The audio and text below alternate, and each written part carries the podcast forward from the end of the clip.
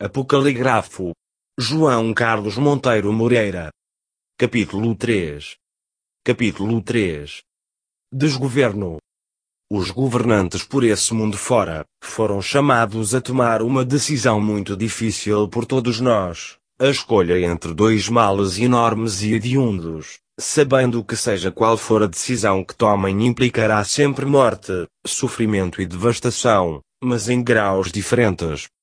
O que deles esperamos e exigimos é que avaliem e antecipem o grau de impacto das suas escolhas e optem pela decisão menos má. Na presença de dois males, a escolha sensata deveria sempre recair sobre o mal menor, o que não foi o caso. A história não tardará muito tempo em nos demonstrar a todos o logro a que a humanidade foi sujeita. Os estados de emergência, calamidade, e afins que por praticamente em todos os países foram impostos aos cidadãos, além de não evitarem mortes, pelo contrário, até as aumentaram. Como é factual e comprovável. Mas acima de tudo destruíram o nosso futuro como o conhecíamos e perspectivávamos, e até nos destruíram a nós. Percebam todos, que os homens e mulheres que éramos já não existem. Jamais serão resgatados. Eles ficaram lá atrás, aprisionadas eternamente aos gratos momentos que apenas recordaremos daqui em diante. Memoriais de uma vida que tivemos, que afinal não seria assim tão má. A verdade é que estamos todos a viver um acontecimento absolutamente disruptivo. Disruptivo, do latim disruptus, particípio passado de disrumpo, significa partir, despedaçar, rasgar, romper, destruir. Relativo à disrupção, que causa rompimento ou destruição. Ninguém tenha qualquer ilusão quanto ao mundo que iremos encontrar depois de tudo isto passar. Existirá mesmo um rompimento com o mundo que conhecíamos. Como dizem agora a toda a hora, uma nova normalidade emergiu. Nada voltará a ser como antes e estejam certos que dentro de uns meses estaremos preocupados com coisas que hoje ainda nem nos passam pela cabeça. Recorrendo a estatísticas e números oficiais de mortes por outras doenças similares em anos anteriores, colocando de parte toda a vertigem informativa e emocional do momento que vivemos, conseguimos perceber que o que está a ser exigido ao mundo é desproporcionadamente grave, tendo em conta as consequências econômicas e sociais futuras que se esperam. Sim, porque uma crise econômica desta envergadura vai vir acompanhada de muito mais morte, sofrimento e destruição que esta crise sanitária do Covid-19. Seria pura ingenuidade alguém a querer duvidar disso mesmo. A expressão morrer da cura nunca será feito tanto sentido. Nenhum governante deveria de ter que tomar decisões assim, é certo, mas os desígnios da vida não se compadecem com as nossas fraquezas. A natureza deste mundo é impiedosa com os nossos erros e em momentos de provação só os mais aptos sobrevivem. Nunca puderam seguir todos, sempre ficou alguém para trás e agora não será diferente.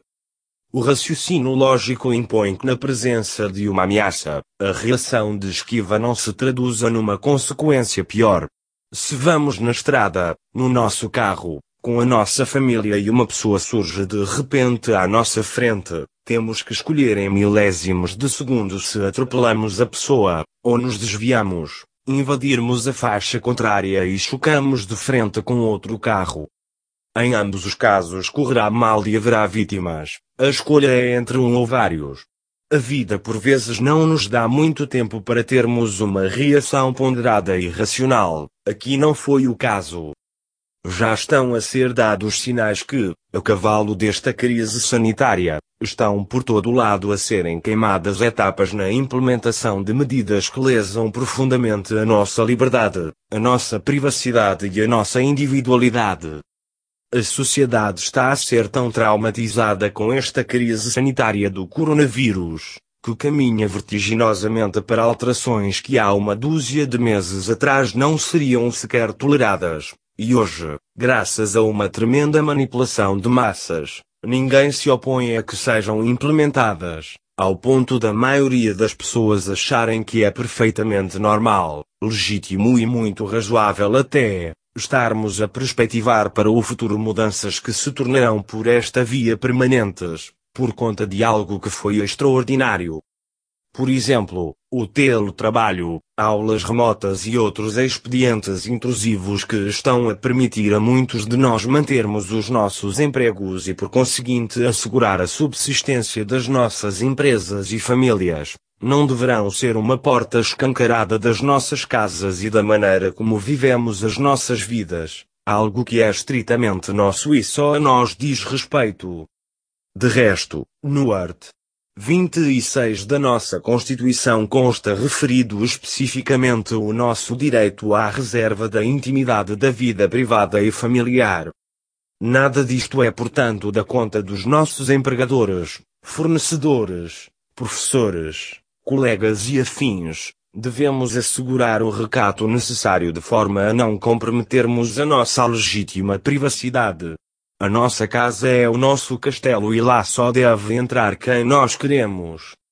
Outro aspecto não menos importante e que as pessoas nem questionam porque estão adormecidas, tem a ver com o abuso que o Estado faz daquilo que não lhe pertence.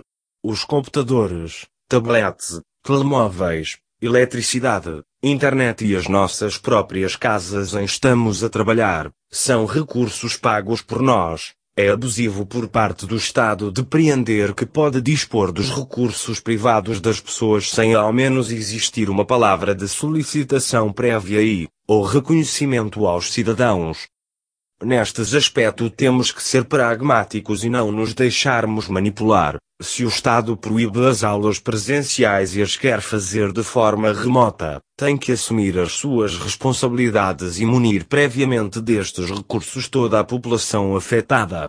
Toda, sem exceção.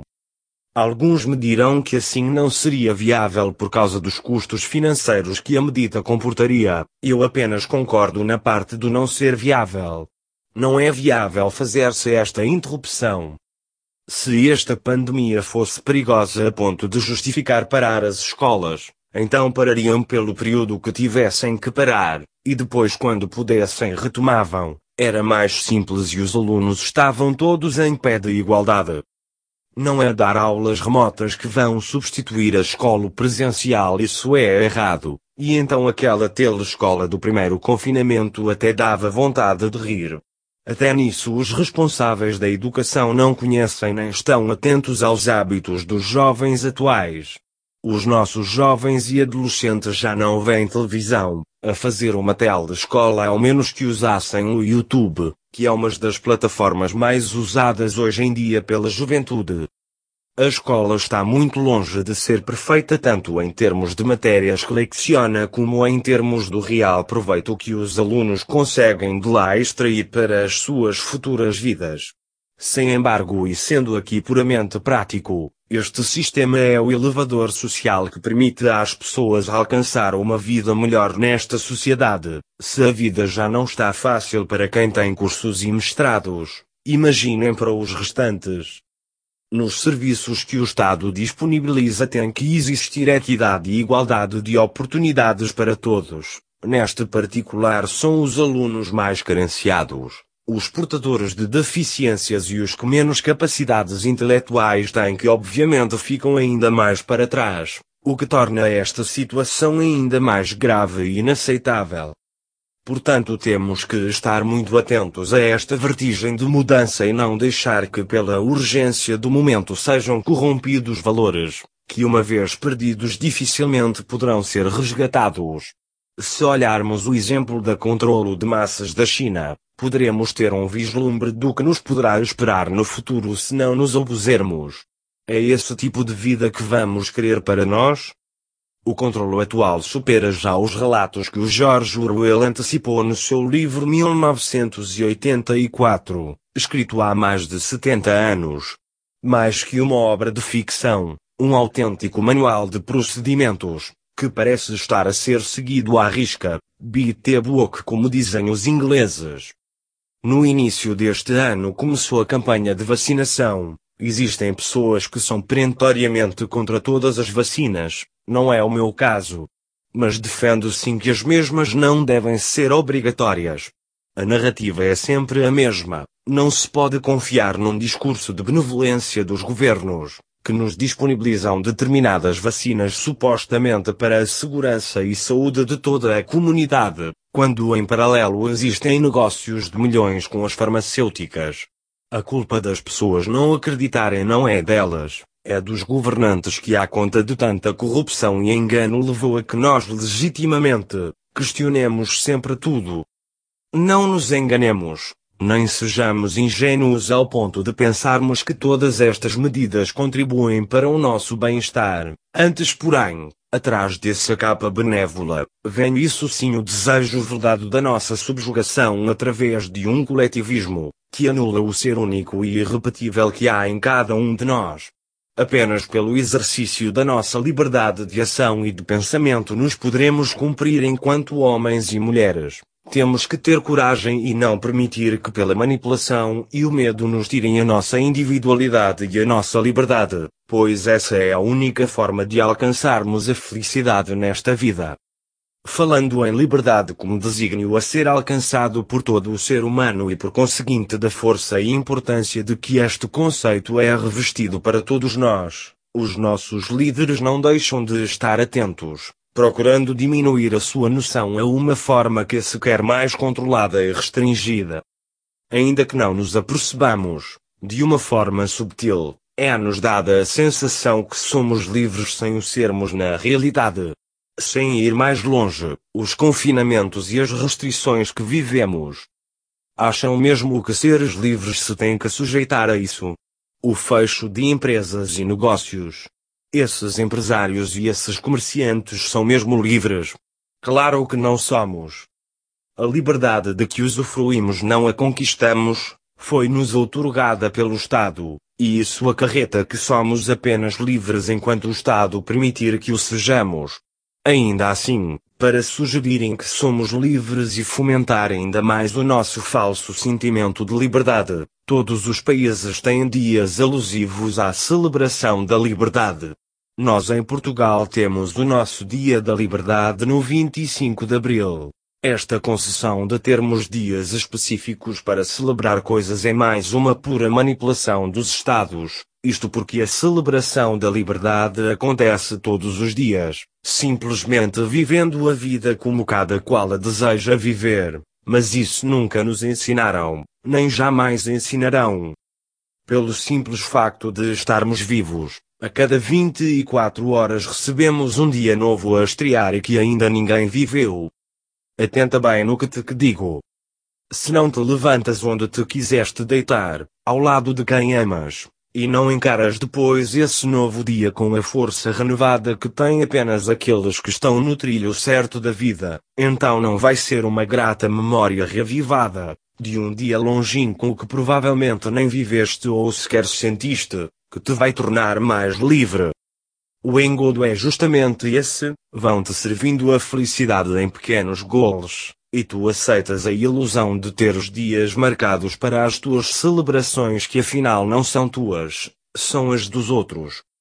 Celebras quando querem que celebres e não quando tu queres celebrar. E assim, nesta ilusão, reservas um dia para ti, para a tua mãe, pai, avós e irmãos, um dia para os namorados, um dia para as árvores e o ambiente, para as mulheres, para os trabalhadores, para os santos, santas e finados, um dia para o teu país, cidade, vila ou aldeia e comunão, também um dia para a própria liberdade. Não percebes a sublime ironia da tua vida? De que sempre que te obrigas a celebrar, não estás a ser livre. Apocaligrafo. João Carlos Monteiro Moreira. Fim do capítulo 3. Uma pandemia de assintomáticos.